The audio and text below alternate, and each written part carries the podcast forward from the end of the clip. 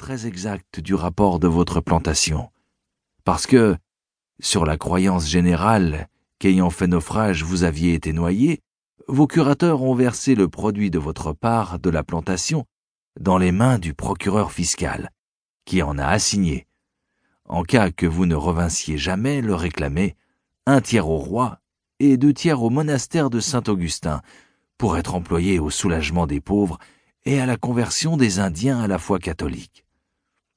Nonobstant, si vous vous présentiez, ou quelqu'un fondé de pouvoir, pour réclamer cet héritage, il serait restitué, excepté le revenu ou produit annuel qui, ayant été affecté à des œuvres charitables, ne peut être réversible. Je vous assure que l'intendant du roi et le providore, ou majordome du monastère, ont toujours eu grand soin que le bénéficié, c'est-à-dire votre partenaire, leur rendit chaque année un compte fidèle du revenu total dont ils ont dûment perçu votre moitié. Je lui demandai s'il savait quel accroissement avait pris ma plantation, s'il pensait qu'elle valut la peine de s'en occuper, ou si, allant sur les lieux, je ne rencontrerais pas d'obstacle pour rentrer dans mes droits à la moitié. Il me répondit. Je ne puis vous dire exactement à quel point votre plantation s'est améliorée, mais je sais que votre partenaire est devenu excessivement riche par la seule jouissance de sa portion. Ce dont j'ai meilleure souvenance, c'est d'avoir ouï dire que le tiers de votre portion, dévolu au roi, et qui, ce me semble, a été octroyé à quelques monastères ou maisons religieuses, montait à plus de deux cents mois d'or par an. Quant à être rétabli en paisible possession de votre part, cela ne fait pas de doute, votre partenaire vivant encore pour témoigner de vos droits, et votre nom étant enregistré sur le cadastre du pays. Il me dit aussi les survivants de vos deux curateurs sont de très probes et de très honnêtes gens, fort riches, et je pense que non seulement vous aurez leur assistance pour rentrer en possession, mais que vous trouverez entre leurs mains, pour votre compte, une somme très considérable. C'est le produit de la plantation, pendant que leur père en avait la curatelle, et avant qu'ils s'en fussent dessaisis, comme je vous le disais tout à l'heure, ce qui eut lieu, autant que je me le rappelle, il y a environ douze ans. À ce récit, je montrai un peu de tristesse et d'inquiétude, et je demandai au vieux capitaine comment il était advenu que mes curateurs eussent ainsi disposé de mes biens, quand ils n'ignoraient pas que j'avais fait mon testament et que je l'avais institué, lui, le capitaine portugais, mon légataire universel. Cela est vrai, me répondit-il, mais comme il n'y avait point de preuve de votre mort, je ne pouvais agir comme exécuteur testamentaire, jusqu'à ce que j'en eusse acquis quelque certitude. En outre, je ne me sentais pas porté à m'entremettre dans une affaire si lointaine. Toutefois, j'ai fait enregistrer votre testament, et je l'ai revendiqué. Et si j'eusse pu constater que vous étiez mort ou vivant, j'aurais agi par procuration, et pris possession de l'ingegno, c'est ainsi que les Portugais nomment une sucrerie, et j'aurais donné ordre de le faire à mon fils qui était alors au Brésil. Mais poursuivit le vieillard, j'ai une autre nouvelle à vous donner qui peut-être ne vous sera pas si agréable que les autres. C'est que vous croyant perdu, et tout le monde le croyant aussi, votre partenaire et vos curateurs m'ont offert de s'accommoder avec moi, en votre nom, pour le revenu des six ou huit premières années, lequel j'ai reçu.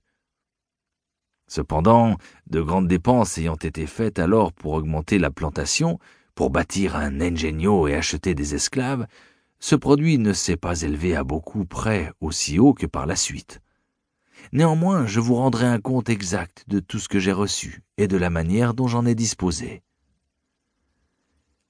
Après quelques jours de nouvelles conférences avec ce vieil ami, il me remit un compte du revenu des six premières années de ma plantation, signé par mon partenaire et mes deux curateurs, et qui lui avait toujours été livré en marchandises, tels que du tabac en rouleau, et du sucre en caisse, sans parler du rhum, de la mélasse férule, produit obligé d'une sucrerie. Je reconnus par ce compte que le revenu s'accroissait considérablement chaque année. Mais comme il a été dit précédemment, les dépenses ayant été grandes, le boni fut petit d'abord. Cependant, le vieillard me fit voir qu'il était mon débiteur pour quatre cent soixante-dix mois d'or. Outre soixante caisses de sucre et quinze doubles rouleaux de tabac, qui s'était perdu dans son navire ayant fait naufrage en revenant à Lisbonne environ onze ans après mon départ du Brésil. Cet homme de bien se prit alors à se plaindre de ses malheurs, qu'il avait contraint à faire usage de mon argent pour recouvrer ses pertes et acheter une part dans un autre navire. Quoi qu'il en soit, mon vieil ami, ajouta-t-il, vous ne manquerez pas de secours dans votre nécessité, et aussitôt que mon fils sera de retour, vous serez pleinement satisfait. Là-dessus, il tira une vieille escarcelle et me donna cent soixante mois d'or portugais en or.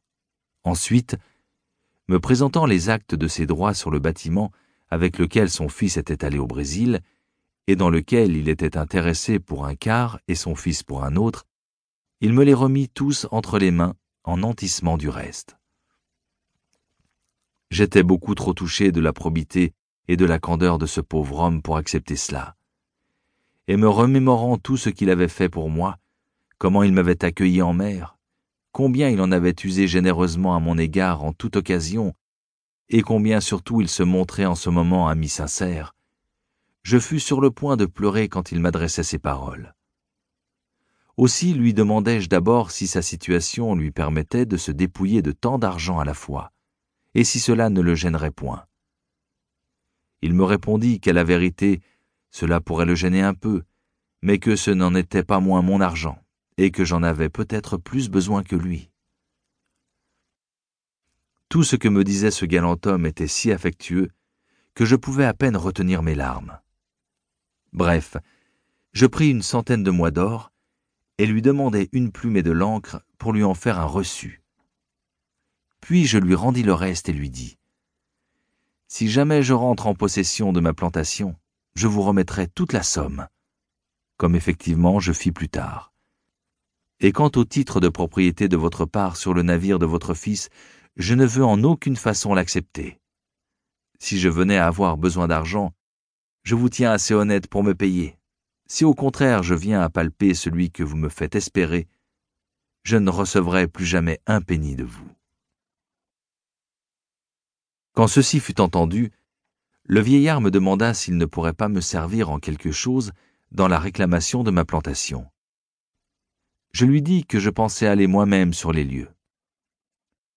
Vous pouvez faire ainsi, reprit-il, si cela vous plaît, mais, dans le cas contraire, il y a bien des moyens d'assurer vos droits et de recouvrer immédiatement la jouissance de vos revenus.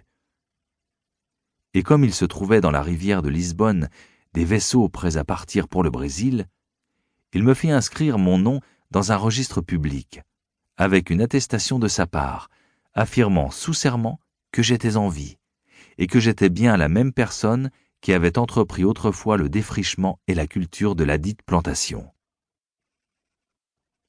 À cette déposition régulièrement légalisée par un notaire, il me conseilla d'annexer une procuration et de l'envoyer avec une lettre de sa main à un marchand de sa connaissance qui était sur les lieux. Puis il me proposa de demeurer avec lui jusqu'à ce que j'eusse reçu réponse. Défaillance. Il ne fut jamais rien de plus honorable que les procédés dont ma procuration fut suivie. Car en moins de sept mois, il m'arriva de la part des survivants de mes curateurs, les marchands pour le compte desquels je m'étais embarqué, un gros paquet contenant les lettres et papiers suivants. Premièrement, il y avait un compte courant du produit de ma ferme en plantation durant dix années, depuis que leur père avait réglé avec mon vieux capitaine du Portugal, la balance semblait être en ma faveur de 1174 mois d'or.